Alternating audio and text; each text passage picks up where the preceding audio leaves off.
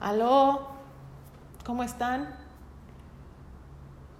¿Qué me dicen? ¿Cómo les va en sus vidas? Bueno, pues hoy vamos a hablar sobre lo desconocido. Vamos a ver qué nos dice este tema en el libro de Tus zonas erróneas. Solo los inseguros ansían la seguridad. Puede que seas un experto de la seguridad un individuo que evita lo desconocido en aras de saber siempre dónde va y qué puede esperar al llegar allí. La educación en nuestra sociedad tiende a entrenarnos desde muy temprana edad para que seamos cautelosos estimulando la prudencia y la preocupación a expensas de la curiosidad, la seguridad a expensas de la aventura. Evita lo dudoso, permanece en las áreas que conoces, no te aventures jamás en lo desconocido. Estos mensajes tempranos pueden convertirse en barreras psicológicas que entorpecen de mil maneras diferentes tu realización personal y tu felicidad en los momentos presentes. Albert Einstein, un hombre que dedicó su vida a la exploración de lo desconocido, dijo en un artículo titulado Lo que yo creo en Forum en octubre de 1930. La experiencia más hermosa es la de lo misterioso.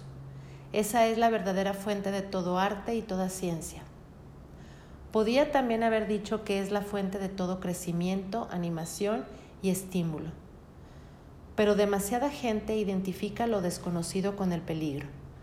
Piensan que el propósito de la vida es ir siempre a lo seguro y saber siempre dónde van. Solo los temerarios se arriesgan a explorar las áreas borrosas de la vida y cuando lo hacen acaban muy sorprendidos heridos y lo que es peor, mal preparados. Cuando de pequeño eras miembro de, los, de las brigadas de exploradores o scouts, te decían, tienes que ser preparado, estar preparado. Pero ¿cómo puedes prepararte para lo desconocido? Obviamente no puedes hacerlo. O sea, que evítalo y así nunca acabarás pegándote un chasco. Anda a lo seguro, no corras riesgos, Sigue los caminos trazados en el mapa aunque sea aburrido. Puede que te estés empezando a aburrir de tanta seguridad, de saber cómo será cada día aún antes de que lo vivas. No puedes crecer y desarrollarte si sabes las contestaciones antes de que ni siquiera te hayan hecho las preguntas. Probablemente los tiempos que más recuerdas son aquellos en los que estabas espontáneamente vivo, haciendo lo que querías, y esperando con una deliciosa anticipación lo que pudiera haber de misterioso en el futuro. Durante toda nuestra vida escuchamos los mensajes culturales de la seguridad. Empiezan en la familia y luego los educadores los refuerzan. El niño aprende a evitar todo lo que sea experimentación y la sociedad le apoya en todo lo que pueda, en todo lo que pueda hacer para evitar lo desconocido. No te pierdas. Conoce las respuestas apropiadas. Quédate con la gente como tú. Si todavía sigues aferrado a estos incentivos de seguridad, piensa que ha llegado el momento de liberarte de ellos. Desecha la idea de que no puedes intentar nuevas y dudosas maneras de comportarte. Puedes si eliges hacerlo. Empieza con la comprensión de los reflejos condicionados que te sirven para evitar nuevas experiencias. Si crees totalmente en ti mismo, no habrá nada que esté fuera de tus posibilidades. Toda la gama de, la experiencia humana es tuya y puedes disfrutarla si decides aventurarte en territorios que no te ofrecen garantías. Piensa en las personas que son consideradas como genios y que fueron espectacularmente eficientes y positivas durante su vida. No eran personas que solo podían hacer bien una cosa, no eran de los que evitaban lo desconocido. Benjamin Franklin, Beethoven, Leonardo da Vinci, Jesucristo, Albert Einstein, Galileo, Churchill, estos y muchos más como ellos fueron pioneros que se aventuraron en nuevos e incentivos territorios. Eran personas como tú, apartadas de los demás mortales solo porque estaban dispuestos a atravesar áreas donde los demás no se atrevían a poner el pie. Albert Schweitzer, otro hombre del Renacimiento, dijo una vez, Nada de lo humano me es extraño. Puedes mirarte a ti mismo con ojos nuevos y abrirte a nuevas experiencias que nunca llegaste a pensar que podrían estar dentro de tus posibilidades como ser humano. O puedes seguir haciendo las mismas cosas de la misma manera hasta que te entierren. Es un hecho que los grandes hombres no recuerdan a ningún otro, no hacen pensar en ningún otro, y su grandeza generalmente es perceptible por la calidad de sus exploraciones y por la temeridad con que exploraron lo desconocido. Al abrirte a nuevas experiencias implica abandonar totalmente la noción de que es mejor tolerar lo que nos es familiar que trabajar para cambiarlo porque el cambio está cargado de inseguridades. Quizás hayas adoptado la postura de que el ser tú, tú mismo, es frágil y que es fácil que se rompas, que se penetra en áreas en las que nunca ha estado antes. Este es uno de tantos mitos. Tienes la fuerza de un coloso. No te vas a desmoronar o deshacer si te encuentras con algo nuevo. De hecho, tienes mejores posibilidades de evitar colapsos psicológicos si eliminas parte de la rutina cotidiana de tu vida. El aburrimiento es debilitante y malsano psicológicamente. Una vez que pierdes interés en la vida, no será fácil, perdón, no será difícil quebrantarte. No sufrirás este mitológico colapso nervioso si le agregas a tu vida el condimento de la incertidumbre. También puede que hayas adoptado, adoptado la mentalidad de si es algo fuera de lo común, tengo que evitarlo, que inhibe tu disponibilidad ante nuevas experiencias. De ese modo, cuando vas a unos sordos, cuando ves a unos sordos usando su lenguaje de señas para conversar, los mirarás con curiosidad, pero no te tratarás, no tratarás de hablar con ellos. Igualmente, cuando te encuentras con gente que habla un idioma extranjero, en vez de hacer lo posible y tratar de comunicarte con ellos de alguna manera, lo más probable es que te alejes de ellos y evites la gran incógnita que significa la comunicación en un idioma que no es el tuyo. Hay un sinfín de actividades y de gente que son consideradas tabú simplemente porque se desconoce lo que son. Así, los homosexuales, los transvestis, los minusválidos, los retardados, los nudistas, están dentro de la categoría del oscuro. Tú no estás muy seguro de cómo hay que comportarte con ellos y por ello evitas su trato. Quizá también pienses que siempre tienes que tener una razón para hacer algo. Si no, ¿qué sentido tiene hacerlo? Puedes hacer cualquier cosa simplemente porque quieres hacerla y por ningún otro motivo. No necesitas tener un motivo o una razón para hacer lo que quieras hacer. El buscar motivos para todo es el tipo de pensamiento que te aleja de las experiencias nuevas y estimulantes. Cuando eras niño, podías jugar con un saltamontes una hora entera sin más motivo que tu placer. Podías subir un cerro o hacer una excursión por el bosque. ¿Por qué? Porque querías hacerlo. Pero como eres una persona adulta, sientes que tienes que tener una buena razón para hacer las cosas. Esta pasión por las razones evita que te abras y que crezcas. ¿Qué libertad da el ser que no tienes que justificarte ante nadie ni ante ti mismo nunca más? Emerson, en su diario el día 11 de abril de 1834, escribió la siguiente conversación. Cuatro serpientes deslizándose de arriba a abajo por una cueva sin ningún motivo aparente, no para comer, no para hacer el amor, deslizándose simplemente. Puedes hacer cualquier cosa que quieras hacer porque lo deseas y por ningún otro motivo. Esta manera de pensar te abrirá nuevas perspectivas de experiencia y te ayudará a eliminar el miedo a lo desconocido que puede ser la actitud que hayas adoptado hasta ahora como estilo de vida. Observa atentamente tu espontaneidad. Puedes abrirte a algo nuevo o te aferras con rigidez a tu comportamiento habitual. La espontaneidad quiere decir ser capaz de ensayar cualquier cosa de repente, tomando la decisión de hacerlo en un momento simplemente porque es algo que te gusta y de lo que puedes disfrutar. Puedes incluso descubrir que no disfrutaste haciéndolo, pero sí disfrutaste con el hecho de probarlo. Es muy probable que te ataquen diciendo que eres un irresponsable o un imprudente, pero ¿qué importa la opinión de los demás si lo estás pensando la estás pasando maravillosamente bien descubriendo lo desconocido?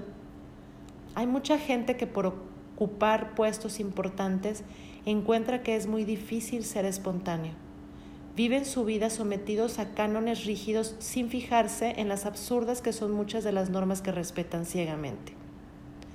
Los demócratas y los republicanos apoyan las declaraciones de los líderes de sus partidos y votan por los postulados del partido. Los miembros del gabinete que hablan honesta y espontáneamente se convierten a menudo en exmiembros del gabinete. Hay pautas oficiales para hablar y pensar, y cualquier pensamiento que se aleje de estas no es bien recibido. Los hombres que siempre dicen que sí no son hombres espontáneos. Sienten un terrible miedo a lo desconocido. Se adaptan, ellos hacen lo que se les dice. Nunca discuten lo que se les dice, sino que más bien se aplican con rigidez a hacer lo que se espera de ellos. ¿Dónde estás tú en esta dimensión? ¿Puedes ser tú mismo en esta área? ¿Puedes coger con espontaneidad las avenidas que no siempre llevan a lo seguro? La gente rígida nunca crece. Tiene la tendencia de volver a hacer las cosas de la misma manera que las ha hecho siempre.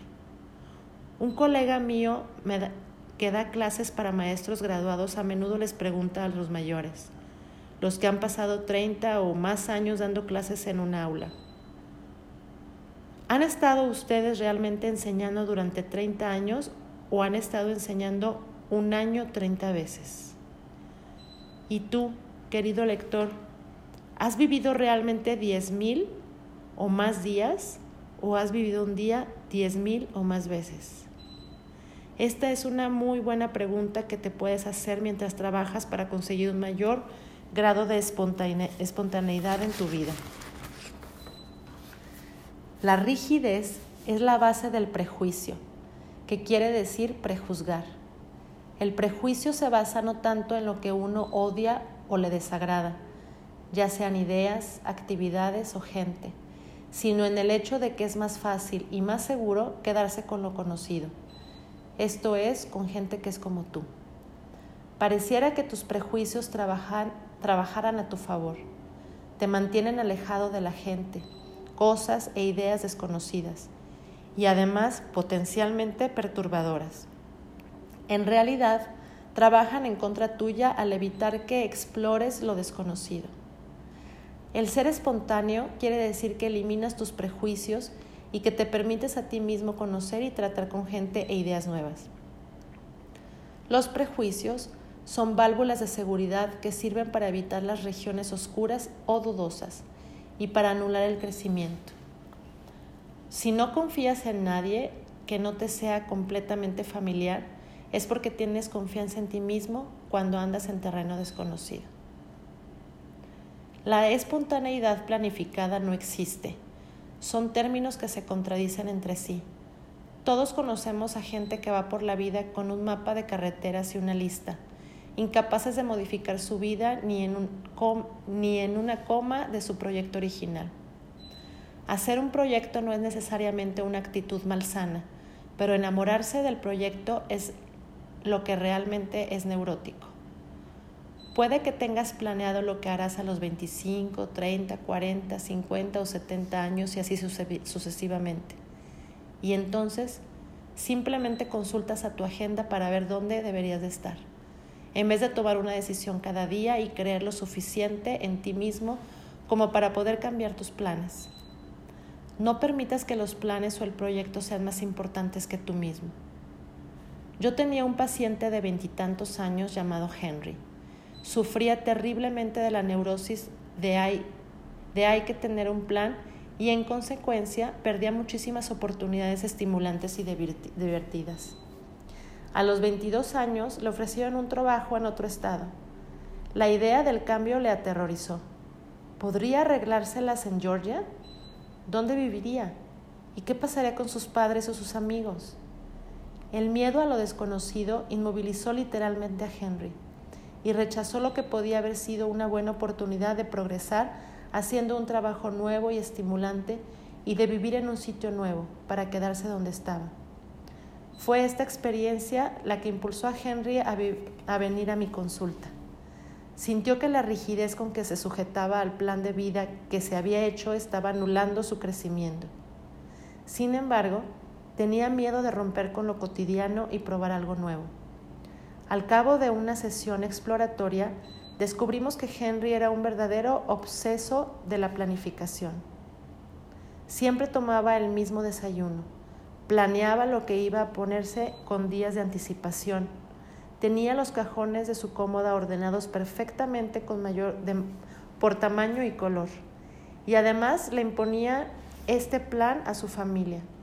Pretendía que sus hijos tuviesen las cosas en su lugar y que su mujer se adaptara a una serie de normas rígidas que él había elaborado. Resumiendo, Henry era un ser muy infeliz, aunque sumamente organizado. Le faltaba creatividad, sentido de, de innovación y calidez. En realidad, era un, plan era un plan hecho persona y su meta en la vida era lograr que cada cosa estuviese en su sitio. A raíz de su tratamiento de psicoterapia, Henry empezó a tratar de vivir con un poco de espontaneidad. Se dio cuenta de que sus planes eran formas de manipular a los demás y que le servían además para evitar la tentación de correr riesgos con lo desconocido. Muy pronto fue más dúctil con su familia, dejando que fueran diferentes de lo que él esperaba de ellos. Al cabo de varios meses, Henry llegó a postularse para un cargo en una empresa que requería que viajase con frecuencia. Lo que él había temido se convirtió en algo apetecible. Aunque Henry no es ni mucho menos una persona espontánea, ha logrado hacerle frente positivamente a una parte al menos de su pensamiento neurótico que fomentaba su antigua forma de existencia completamente planificada. Sigue trabajando en ese sentido aprendiendo a gozar de la vida en vez de vivirla en forma ritualizada. En el colegio, hace mucho tiempo, aprendiste a escribir una composición o un ensayo. Te enseñaron que necesitabas una buena introducción, parte media de desarrollo bien organizada y una conclusión. Desgraciadamente, puede que hayas aplicado el mismo tipo de lógica a tu vida llegando a considerar todo el asunto de vivir como una composición escolar. La introducción fue tu niñez, en la que te estabas preparando para ser una persona. El cuerpo es tu vida adulta, que está organizada y planificada como preparación para la conclusión que será la jubilación y un final feliz. El vivir de acuerdo con ese plan implica una garantía de que todo estará bien para siempre. La seguridad, el proyecto final es para los cadáveres. La seguridad quiere decir saber lo que va a pasar la seguridad quiere decir nada de riesgos, nada de excitaciones, nada de desafíos. La seguridad significa nada de crecimiento y nada de crecimiento significa la muerte. Además, la seguridad es un mito. Mientras seas una persona que vive en esta tierra y si el sistema sigue siendo el mismo, nunca podrás tener seguridad. Y aunque no fuera un mito, sería una horrible manera de vivir. La certeza elimina la excitación y la emoción y el crecimiento. La palabra seguridad en el sentido que la hemos usado aquí se refiere a las garantías externas, a las posesiones como el dinero, una casa, un coche, a baluartes como un buen empleo o una elevada posición en la sociedad. Pero hay un tipo de seguridad diferente que sí vale la pena buscar y esa es la seguridad interior que te brinda al tener confianza en ti mismo y en tu capacidad de solucionar cualquier problema que se te presente. Esta es la única seguridad duradera, la única verdadera seguridad. Las cosas se pueden deshacer. Una depresión económica, dejarte sin dinero, quedarte sin casa, pero tú puedes ser una roca de autoestima Puedes creer tanto en ti mismo y en tu, en tu fuerza interior que las cosas y los demás te parecerán simples accesorios en tu vida, agradables pero superfluos. Haz la prueba con este pequeño ejercicio. Imagínate que ahora mismo, mientras, te estás, mientras estás leyendo este libro, alguien violenta, perdón, alguien desciende violentamente sobre ti, te desnuda y te rapta en un helicóptero, sin previo aviso, sin dinero, nada más tú mismo. Supongamos que te llevan hasta un lugar de la China roja y te dejan caer en un campo. Tú las tendrías que haber, tú tendrías que hallarte con el idioma nuevo, costumbres nuevas, un clima nuevo, y lo único que tendrías sería a ti mismo. ¿Sobrevivirías o te derrumbarías? ¿Podrías hacerte amigos? ¿Conseguir alimento, vivienda y otras cosas? ¿O te quedarías simplemente echado en medio del campo lamentándote sobre lo desgraciado que eres por lo que te sucedió? Si necesitaras seguridad exterior, te morirías, te morirías porque te habrían quitado todas tus posesiones. Pero si tienes seguridad interior y no le tienes miedo a lo desconocido, entonces sobrevivirías. O sea, que podemos redefinir el concepto de seguridad diciendo que es el saber que puedes enfrentarte con cualquier cosa, incluso con el hecho de no tener seguridad exterior. No caigas en la trampa de este tipo de seguridad exterior, puesto que te despoja de tu capacidad para vivir y crecer y realizarte. Echa una mirada a aquella gente que no tiene seguridad externa, gente que no, le, que no lo tiene todo planificado, Puede que se pasen de listos, pero por lo menos pueden probar cosas nuevas y evitar la trampa de tener que quedarse siempre con lo seguro. James Kavanaugh en ¿Quieres ser mi amigo? escribe sobre la seguridad en su pequeño poema titulado Algún día. Algún día yo me iré y seré libre y dejaré tras de mí a los estériles, a su segura esterilidad. Me iré sin decir dónde voy y caminaré a través de un campo baldío para allí dejar el mundo y alejarme luego despreocupado como un atlas sin empleo. Pero irse para ser libre, como dice Cabanaf, puede ser difícil mientras estés convencido de que tienes que lograr cosas en la vida. El miedo al fracaso es poderoso en nuestra sociedad. Un miedo que nos fue inculcado en la niñez y que llevamos a menudo por la vida. Puede que te sorprenda oír esto, pero el fracaso no existe. El fracaso es simplemente la opinión que alguien tiene sobre cómo se deberían hacer ciertas cosas. Cuando te convenzas de que no hay ningún acto que deba hacerse de una manera específica, según el criterio de otras personas, entonces el fracaso será imposible. Sin embargo, puede haber ocasiones en las que, según tus propias reglas y medidas, fallarás en la ejecución de una tarea dada. Lo importante aquí es no parangonar, no parangonar el acto con el valor de tu persona. El no triunfar en algo que trataste de hacer no implica tu fracaso como persona. Se trata simplemente de no haber logrado el éxito en esa tarea específica y en ese momento presente. Trata de imaginarte que usamos el fracaso como descripción de la conducta de algún animal. Supongamos que un perro ha estado ladrando 15 minutos y que alguien dice, realmente no ladra muy bien, no pasa el examen. Qué absurdo. Los animales no pueden fracasar porque no hay reglas para valorar el comportamiento natural. Las arañas tejen redes, no redes bien hechas o mal hechas. Los gatos persiguen a los ratones. Si les falla uno, simplemente se van detrás de otro. No se quedan echados quejándose porque uno se les escapó, ni tienen un colapso nervioso porque fracasaron. El comportamiento natural simplemente es así. ¿Por qué no aplicas la misma lógica a tu propio comportamiento y te libras del miedo al fracaso? El empuje para lograr cosas y triunfar proviene de las palabras más autodestructivas de nuestra cultura. Tú las has oído y las has usado miles de veces. Hazlo lo mejor que puedas. Esta es la piedra de toque de la neurosis del éxito y el logro hazlo lo mejor posible en todo lo que hagas. ¿Qué hay de malo en darse un mediocre paseo en bicicleta o pasear simplemente por el parque? ¿Por qué no te buscas unas actividades que simplemente haces en vez de hacerlas lo mejor que puedas?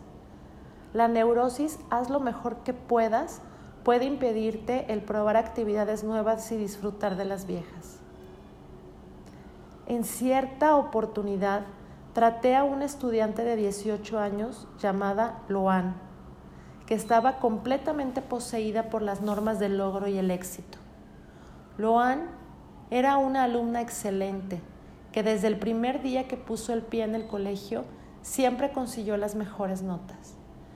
Dedicaba largas horas a sus deberes y entonces no tenía tiempo para ser una persona. Era una verdadera computadora de conocimientos académicos. Sin embargo, era angustiosamente tímida cuando estaba con amigos.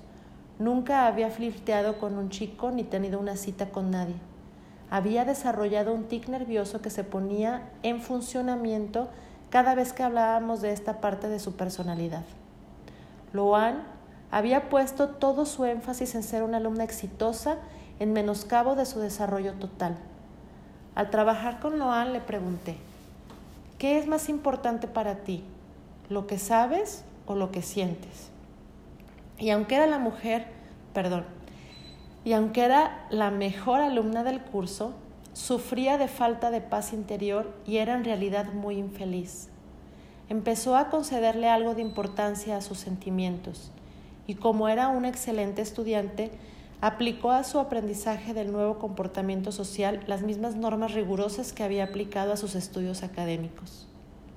La madre de Loan me llamó un año más tarde y me dijo que estaba muy preocupada porque por primera vez en su vida Loan había sacado una nota mediocre, un 5 en su primer año de universidad. Yo le recomendé que hiciera, un gran, que hiciera una gran alaraca al respecto y que la llevara a cenar a un buen restaurante para celebrarlo. ¿Por qué vas a tener que hacer todo bien? ¿Quién te está marcando los tantos? Las famosas líneas de Churchill con respecto al perfeccionismo indican lo inmovilizante que puede llegar a ser la búsqueda constante del éxito. La máxima nada vale, nada vale aparte de la perfección podría deletrearse como parálisis. Uno se puede paralizar con la tontería de hacer lo mejor posible. Quizá puedas asignarte unas zonas significativas en tu vida en las que realmente quieres hacerlo lo mejor posible. Pero en la gran mayoría de las actividades, tener que hacerlo lo mejor posible o incluso tener que hacerlo bien significa poner un verdadero obstáculo a la mera posibilidad de hacer. No dejes que el perfeccionismo te deje a un lado evitando que tomes parte en actividades que te pueden resultar placenteras. Trata de cambiar, haz lo mejor que puedas por simplemente hazlo. Perfección quiere decir inmovilidad. No sientes, no tienes cánones de perfección para ti mismo. Nunca tratarás de hacer nada y no harás mucho porque la perfección no es un concepto que se pueda aplicar a los seres humanos. Dios puede ser perfecto, pero tú, como persona, no tienes ninguna necesidad de aplicar esas normas y esos cánones ridículos de perfección a ti mismo y a tu comportamiento. Si tienes hijos, no cultives su parálisis y su resentimiento insistiéndoles que hagan lo más que puedan. Más bien habla con ellos sobre lo que parece que les gusta más y trata de estimularlos para que se esfuercen más en estos tiempos. Pero en, en otras actividades, el hacer es más importante que el triunfar.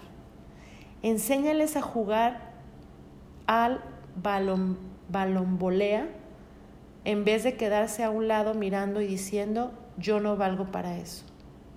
Estimúlalos para que, estimúlalos para que practiquen el esquí y que canten o dibujen o bailen o lo que sea, porque quieren hacerlo y que no eviten algo porque quizá no lo hagan tan bien. A nadie se le debería enseñar a ser competitivo, a tratar siquiera de hacerlo bien. Más bien, Trata de enseñarles la lección de la autoestima y el orgullo y el placer de las actividades consideradas importantes por el individuo. Los niños, los niños aprenden fácilmente el mensaje de confundir su propio valor con sus fracasos y por ello empiezan a evitar las actividades en las que no logran sobresalir. Y lo que es más peligroso aún, podría ser que desarrollen poco aprecio de sí mismos, búsqueda de aprobación, culpabilidad y todas las zonas erróneas de comportamiento que acompañan el autorrechazo. Si equiparas lo que tú vales a tus fracasos y tus éxitos, estarás condenado a sentirte indigno sin valores. Piensa en Thomas Edison. Si hubiera usado sus fracasos en cualquiera de las tareas que emprendió como indicativo de su autoestima, después de su primer intento fallido, se hubiera abandonado a sí mismo. Hubiera anunciado que era un fracasado y renunciado a sus esfuerzos por iluminar al mundo. El fracaso puede ser productivo, puede servir de incentivo al trabajo y a la exploración, y puede incluso tildársele de éxito si muestra el camino que lleva a nuevos descubrimientos. Como dijo Kenneth Boulding, acabo de revisar algunos dichos de sabiduría popular uno de los proverbios que estudié es, nadie falla tanto como el éxito, porque no aprendemos nada de él. Lo único que nos sirve para aprender algo es el fracaso. El éxito solo confirma nuestras supersticiones. Piensa en ello. Sin fracasos no podemos aprender nada. Y sin embargo, hemos aprendido a considerar el éxito como un tesoro y como la única meta posible. Tenemos la tendencia de esquivar todas las experiencias que puedan acabar en fracasos. El miedo al fracaso es parte importante del miedo a lo desconocido. Todo lo que no dé la impresión de que será un éxito inmediato debe ser evitado. Y el tenerle miedo al fracaso significa temer tanto a lo desconocido como a la desaprobación que te pueden acarrear el no hacerlo lo mejor posible. Bueno, le voy a parar hasta aquí.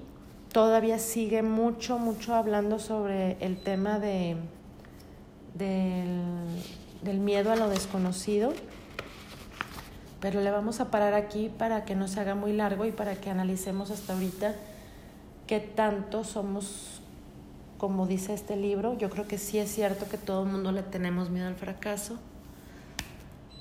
pero la palabra fracaso se me hace como muy determinante, como muy como muy mm, como que si ya no tuvieras otra opción, debería de haber una palabra intermedia, ¿no? O sea, fracaso se me hace así como que ya, ya valió, ya no puedo hacer nada más debería de haber como, a ver, lo intento y no, no me salió como quería, pero le voy a volver a intentar. Entonces debería de haber una palabra, no sé, a ver si ustedes pueden saber qué palabra puede ser en lugar de fracaso.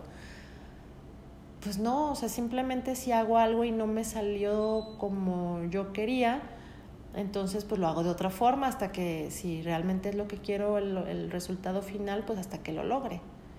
Pero fracaso, por ejemplo, en un divorcio. En un divorcio, si te divorcias de alguien, ¿tendría que ser un fracaso? Pues es una, pues tampoco equivocación, simplemente es un cambio de, de, perspectiva, de mentalidad, de objetivos y entonces, pero un fracaso, no, no debería de existir esa palabra. El que la inventó X, tache. Yo creo que debería de haber otra, como que diga borrón y cuenta nueva, vamos otra vez, ¿no? Ahí si se les ocurre, luego me platican cuál sería la palabra correcta en lugar de fracaso.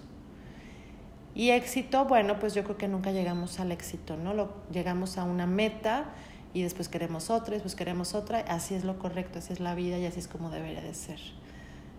Y al final el éxito yo creo que está lleno de muchos, muchos placeres y muchas cosas buenas que te van pasando, pero así tal cual como, ay, sí, terminé mi vida saludable, rico, eh, querido. No sé, siento que, que es como un conjunto de muchos momentos bonitos. Bueno, mañana seguimos hablando sobre el miedo a lo desconocido y analicemos qué tanto miedo tenemos y qué tan espontáneos nos atrevemos a ser. Gracias, buenas noches.